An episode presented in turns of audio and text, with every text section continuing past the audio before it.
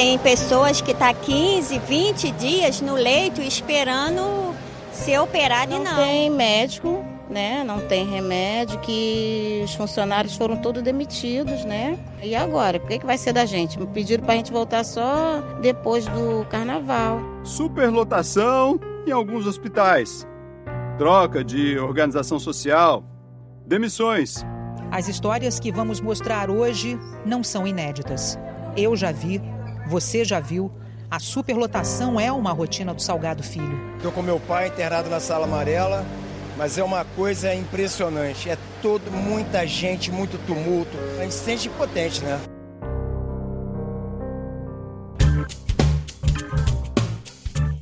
Eu sou Edmilson Ávila e este é o novo episódio do podcast que desenrola o Rio para você.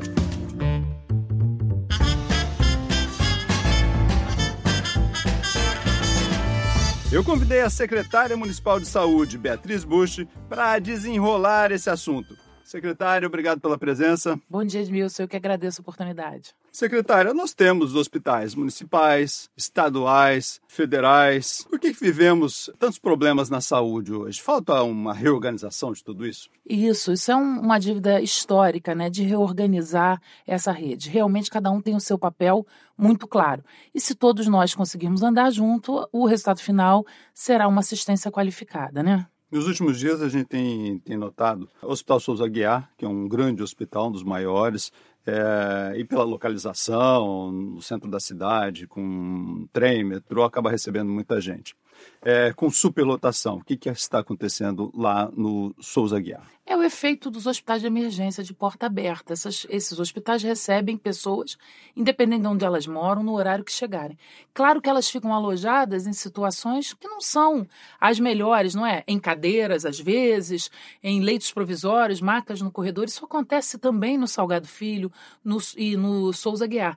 E a gente está investindo em equipamentos, compramos mais de mil leitos novos, agora chegaram outros dois mil, mil leitos, mas é preciso que esta regulação tenha leitos de retaguarda.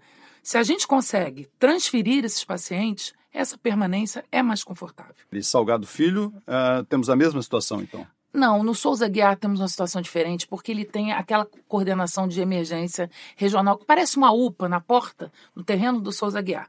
Aquilo foi uma estrutura que foi criada e salvou muitas vidas. Porque a pessoa vem à emergência, pode estar com um sintoma clínico, um infarto, uma dor no peito, e pode ter sofrido um trauma, é, ser uma apendicite, um, um, uma lesão qualquer. Ali naquele, naquela central são separadas essas pessoas e ali é classificada a gravidade. Isso é uma coisa que a população precisa saber. Às vezes chega no Souza Guiar, chega no Serra de Santa Cruz e acha que demora esse atendimento. De acordo com a gravidade apresentada, isso é prioridade. E acontece com a gente também, quando a gente vai a uma clínica particular particular, um hospital privado, da mesma forma. A gente é entrevistado, perguntam o que a gente sente, a gente aguarda. Se o sintoma for grave, rapidamente você é atendido. Se não for, vai passar pela triagem. Alguém né, vai, alguém vai passar. É mais do que uma triagem. É um acolhimento com classificação de risco. No Salgado Filho, a gente não tem essa estrutura.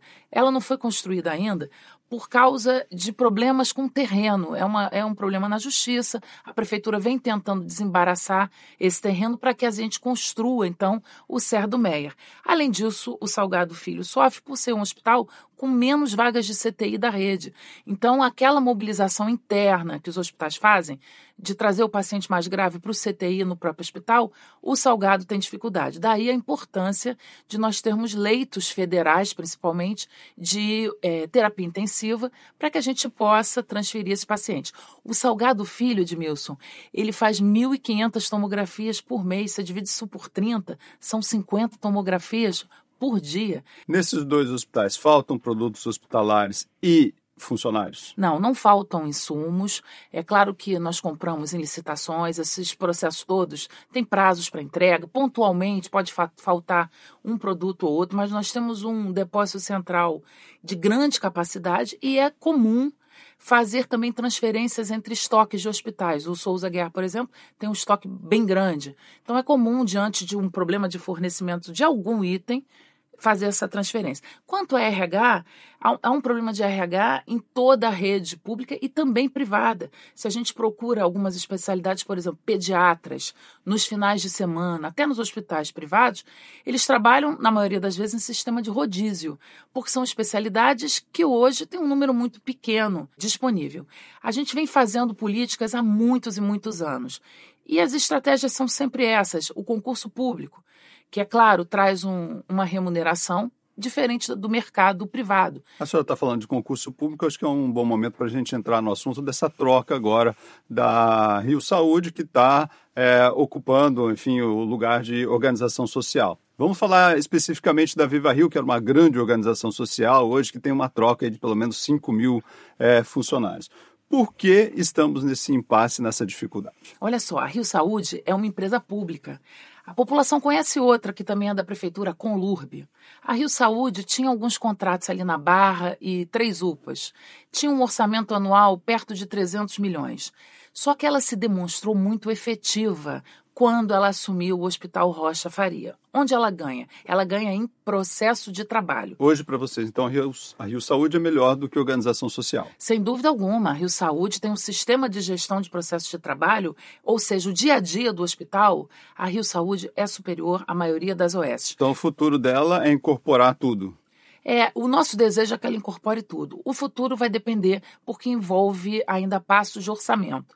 A Rio Saúde começou agora a assumir grandes áreas da atenção primária. Isso aconteceu porque ela obteve uma certificação que dá isenção de verbas patronais, é quase 28% em cima da folha bruta de pagamento. Então ela se tornou econômica. Ela também faz convênios conosco. Ela também gere recursos e obedece à lei das licitações. Agora a Rio Saúde só tem uma forma de contratação prevista em lei, que são os concursos públicos. É isso que está acontecendo agora. Faltou um pouco de organização nisso, que há tanta reclamação de que funcionários dizendo que foram enganados, outros dizendo, olha, vai faltar atendimento agora. Faltou organização, já que eles já estão saindo? Olha, ótimo esclarecer.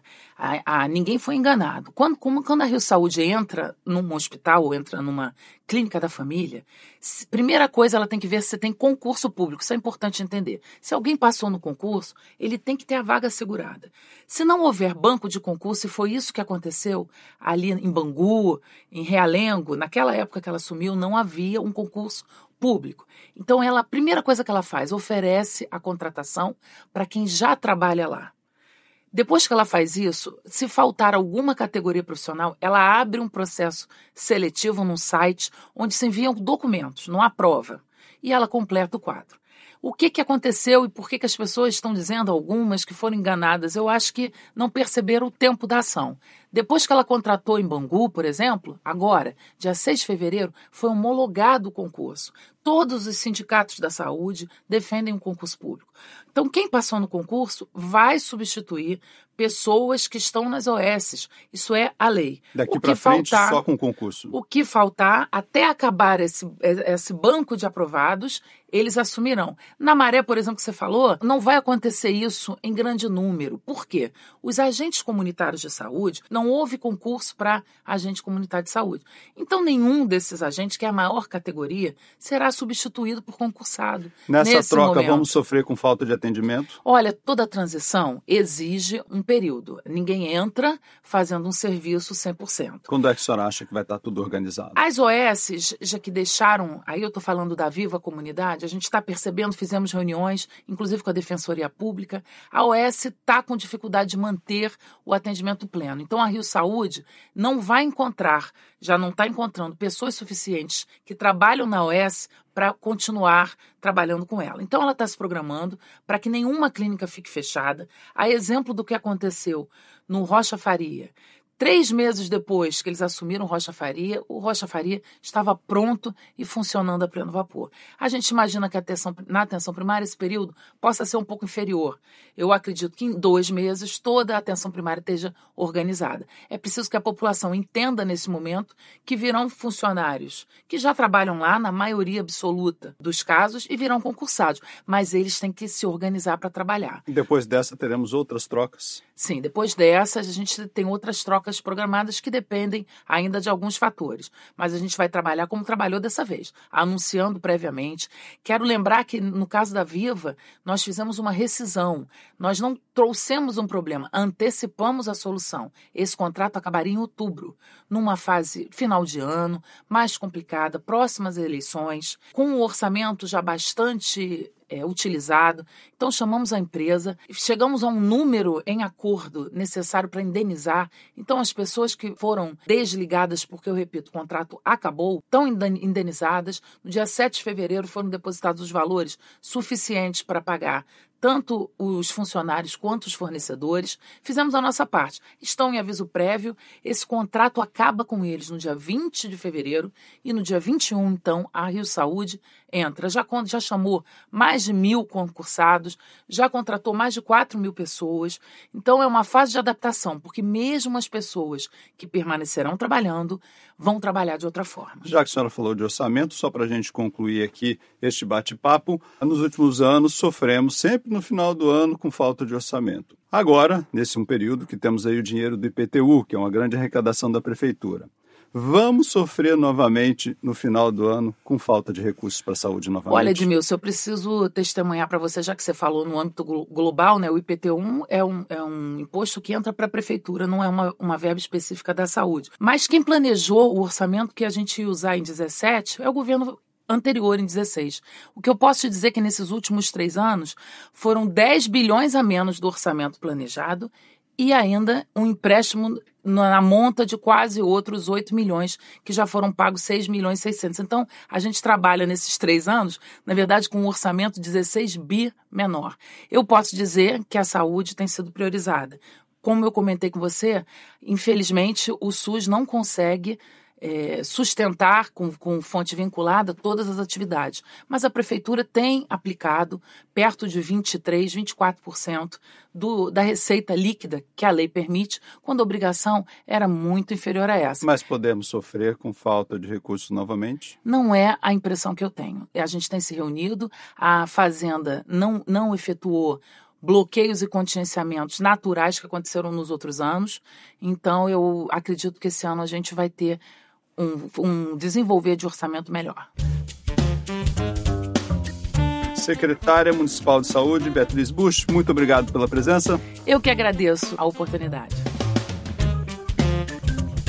Este podcast teve gravação de áudio de Léo Viô, sonoplastia e edição de Lucas von Seehausen. E eu, Edmilson Ávila, toda semana desenrola um assunto aqui para você. Até o próximo.